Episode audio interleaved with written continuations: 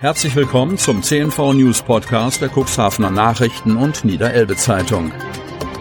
In einer täglichen Zusammenfassung erhalten Sie von Montag bis Samstag die wichtigsten Nachrichten in einem kompakten Format von sechs bis acht Minuten Länge. Am Mikrofon Dieter Büge. Donnerstag, 31.03.2022. Leiche aus dem Wasser geborgen. Cuxhaven-Helgoland. Einsatzkräfte haben eine Leiche aus dem Wasser der Nordsee zwischen Cuxhaven und Helgoland gefischt.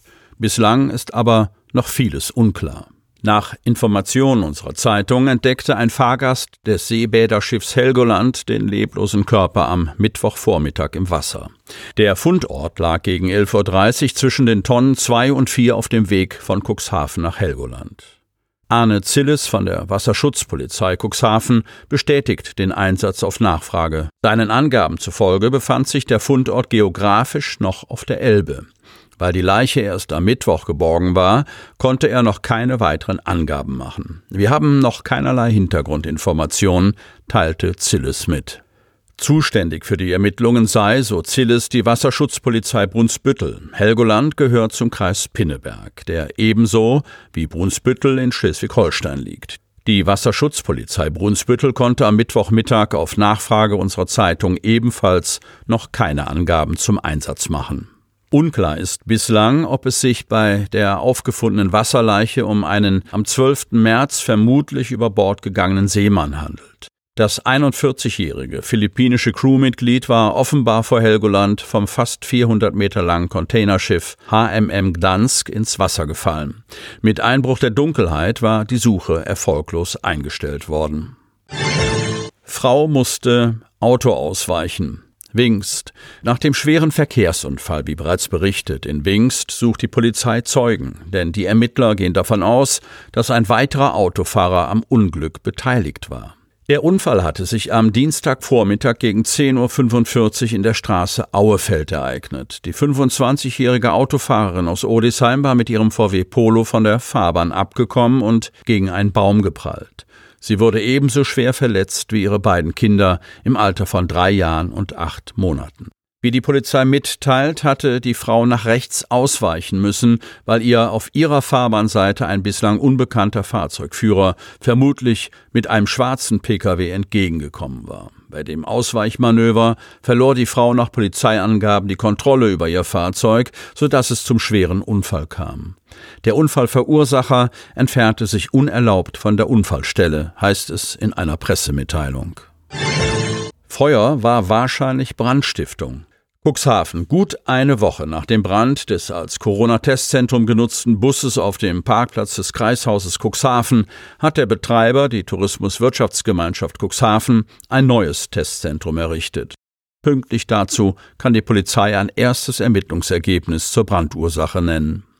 Seit dem Brand in der Nacht zu Dienstag der vergangenen Woche waren die Brandursachenermittler der Polizei Cuxhaven im Einsatz, um zu ermitteln, was zu dem Feuer geführt hat, das den Bus, der von der Tourismuswirtschaftsgemeinschaft TWG als Corona-Testzentrum betrieben wurde, zerstört hat.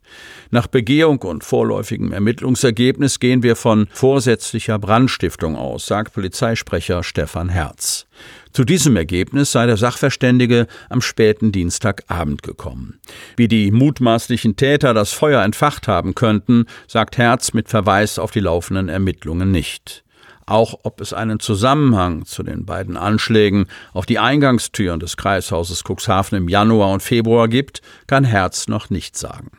Es werden unabhängige Ermittlungsverfahren geführt. Überschneidungen und Zusammenhänge aber natürlich geprüft, sagt Herz. Und neben den zuständigen Brandursachenermittlern sei auch in dieses Verfahren der Staatsschutz involviert, der die Bekämpfung von politisch motivierter Kriminalität zur Aufgabe hat. Seit den Brandanschlägen auf das Kreishaus hat die Kreisverwaltung an den Türen Kameras installiert und just vor dem Brand des Corona-Testzentrums in Betrieb genommen.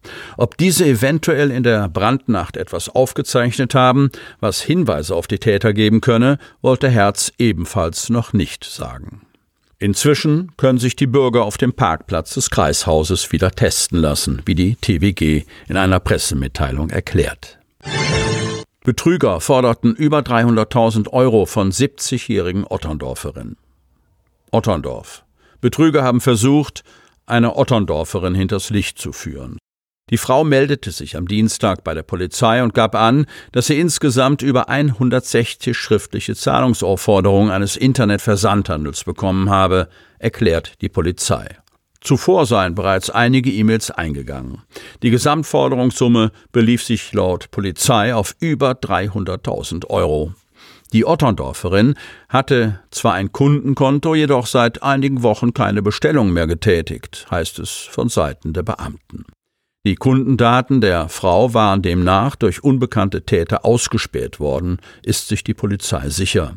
Nach Rücksprache mit dem Kundenservice habe festgestellt werden können, dass bisher keine Artikel versandt worden waren, da man intern die große Anzahl an Bestellungen und die Auftragshöhe bereits als verdächtig eingestuft hatte. Somit sei für die Otterndorferin glücklicherweise kein Schaden entstanden. Dennoch rät die Polizei vor dem Hintergrund solcher Fälle, achten Sie auf ein sicheres Passwort. Einfache Passwörter nur aus Buchstaben oder Zahlen sind für jeden Hacker schnell zu knacken. Ein starkes Passwort sollte Groß- und Kleinbuchstaben, Zahlen und Sonderzeichen enthalten. Wechseln Sie Ihre Passwörter in regelmäßigen Abständen. Halten Sie Ihre installierte Software, vor allem Antivirensoftware und Firewalls, stets aktuell. Geben Sie zudem niemals sensible, persönliche Daten leichtfertig im Internet oder am Telefon preis. Damit Sie ab sofort keine Podcast-Folge mehr verpassen, benötigen Sie lediglich einen sogenannten Podcatcher. Auf den meisten Smartphones ist dieser bereits vorhanden. Falls nicht, dann suchen Sie ganz einfach in Ihrem App Store nach einem kostenlosen Podcatcher wie zum Beispiel Spotify, Apple Podcast oder AntennaPod. Selbstverständlich können Sie unsere Podcast-Folgen auch direkt über unsere Website unter cnv-medien.de slash podcast anhören. Die hörten den Podcast der CNV Medien, Redaktionsleitung Ulrich Rode und Christoph Käfer. Produktion Rocket Audio Production.